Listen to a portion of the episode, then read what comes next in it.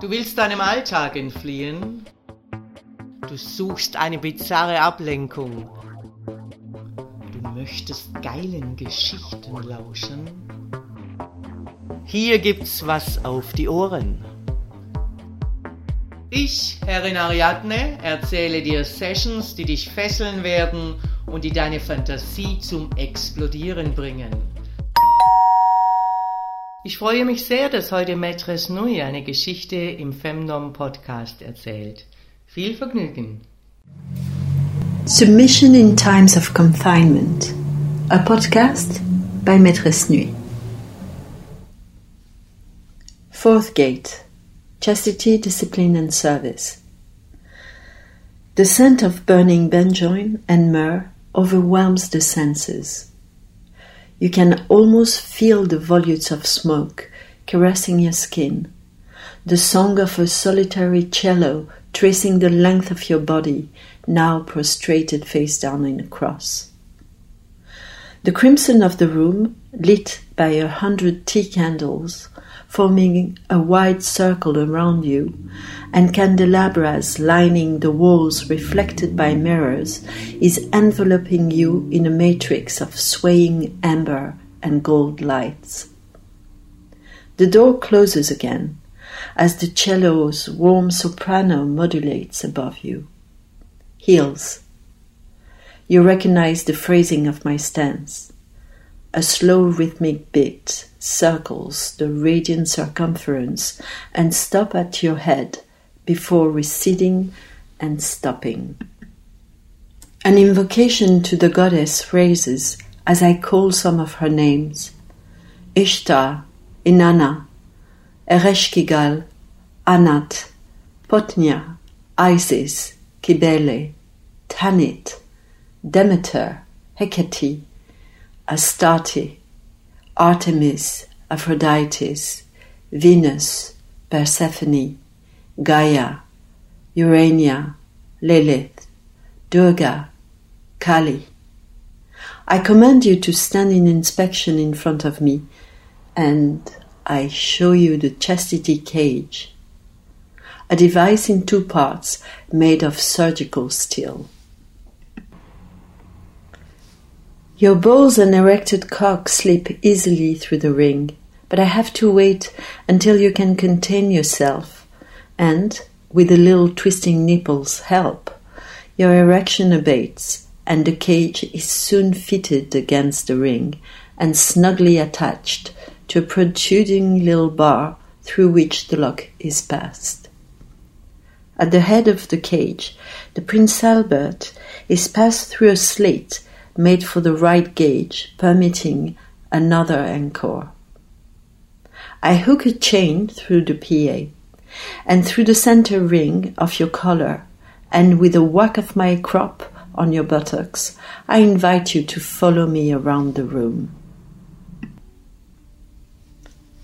Gokili, you start the perilous promenade on six inches heels around the Carmine Sanctuary towards a chaise longue by a fireplace of black marble.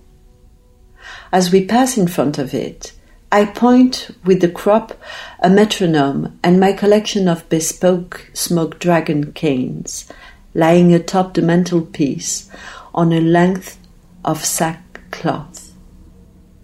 A shiver courses along your spine, but I don't let you time to fantasize on the possibilities that the collection offers a fertile imagination. You must now negotiate the large Persian carpet at the foot of the red chaise. It is tricky, this medullary springy texture. Even as its mellowness is a respite for the balls of your feet, the heels have a tendency to get stuck in the woolen fibers. I recline, and you kneel on the arabesques, a picture of submission, with your forehead lowered, hypnotized by the patterned burgundy of my stilettos. From the gilded round table in front of the recamier, I take a bell and make it chime three times. A discreet knock at the door, which opens promptly on my command.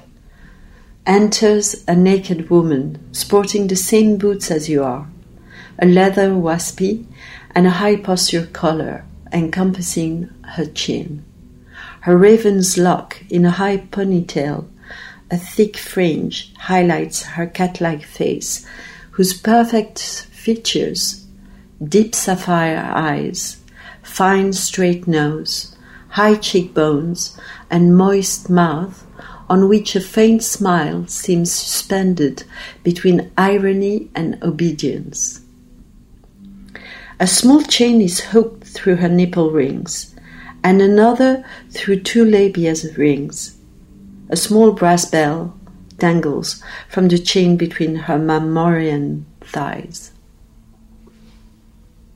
The woman slave approaches gracefully in a little symphony of clicks and chimes. She holds a tray with an opalescent white china bowl adorned with a gilded rim, a minuscule teapot of the same porcelain, and a plate covered with colored macaroons. Meet Euphrasia. She is the epitome of the perfect slave, a blueprint of sorts.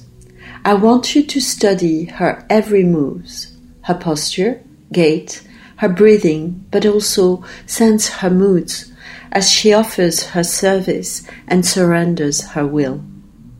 Whilst I talk, Euphrasia meticulously pours the tea and prepares a small plate with three macaroons.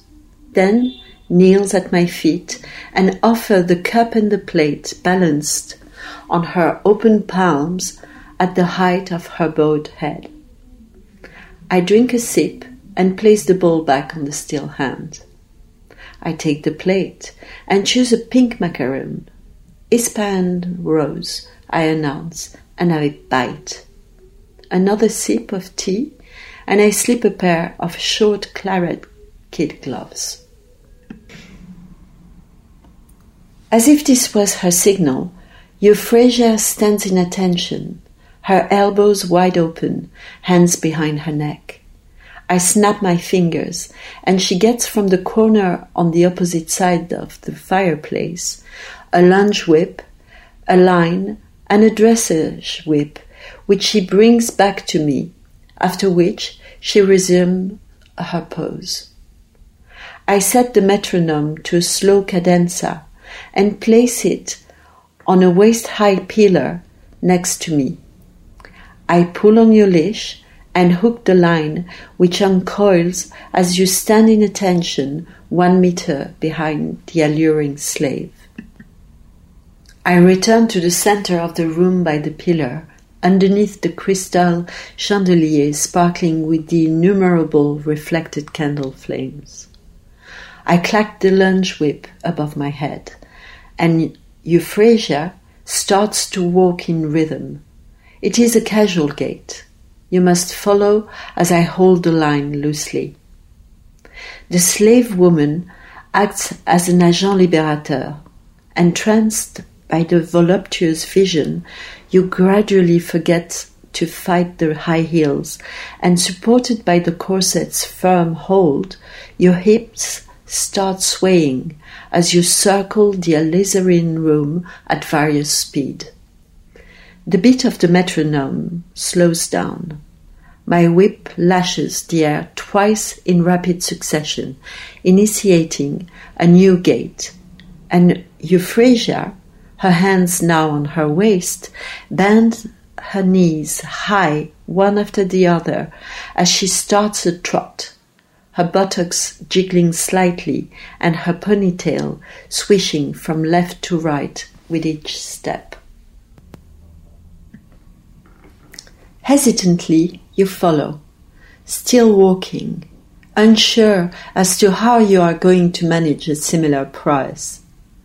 A few cutting strikes of the dressage whip on your posterior persuades you to at least attempt to imitate her. But you think too much, and it prevents your body to guide you in the shapes requested. Euphrasia is now on the other side of the room. She has just passed the big black wheel, and you can see her twin image as she crosses in front of the baroque mirror. I pull the line towards me, and you come to my side. You are going to do the exercise on the spot, whilst Euphrasia, upon a triple lash signal, continues to circle at a faster pace. At her third circumvolution, you are ready to give up. Sweat drips from your brow and along your flanks. Your feet are throbbing. But I send you back behind the cantering sylph to circumnavigation amidst the whistling of the lunge whip and the staccato of the metronome. I am your hourglass pivot, your center. The crisp white shirt contrasts with my garnet gloved hands, each holding a whip above my head. My waist is cinched in a long black corset worn on a pencil leather skirt, slit above the knees to allow movement. I gyrate slowly, lashing rhythmically and letting you feel the near acidic kisses of the little vicious knot at the end of the whip. But I don't strike. That will be for another day.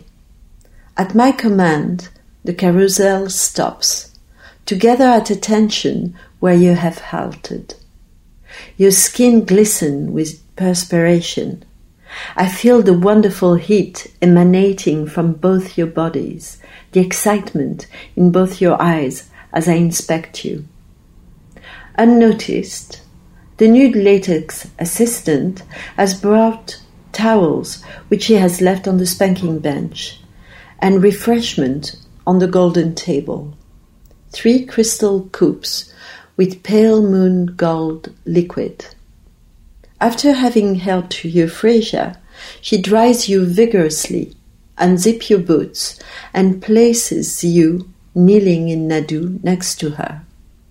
Euphrasia balances a glass on her hand so that I may take it. She holds her cup in the other hand the nude latex woman gives you the third glass, and I tell you to drink. We watch you drink my golden nectar with astonished delight as we sip one of Champagne's oldest wine. Fortsetzung folgt. Dominanter Dank fürs Lauschen. Wenn dir dieser Podcast gefällt, dann freue ich mich, wenn du ihn likest, abonnierst und weiterempfehlst. Und vor allem, besuche mich auf www.derfemdom.com, damit du nichts verpasst und von unseren Aktionen profitieren kannst. Der Femdom Podcast. Hier gibt's was auf die Ohren.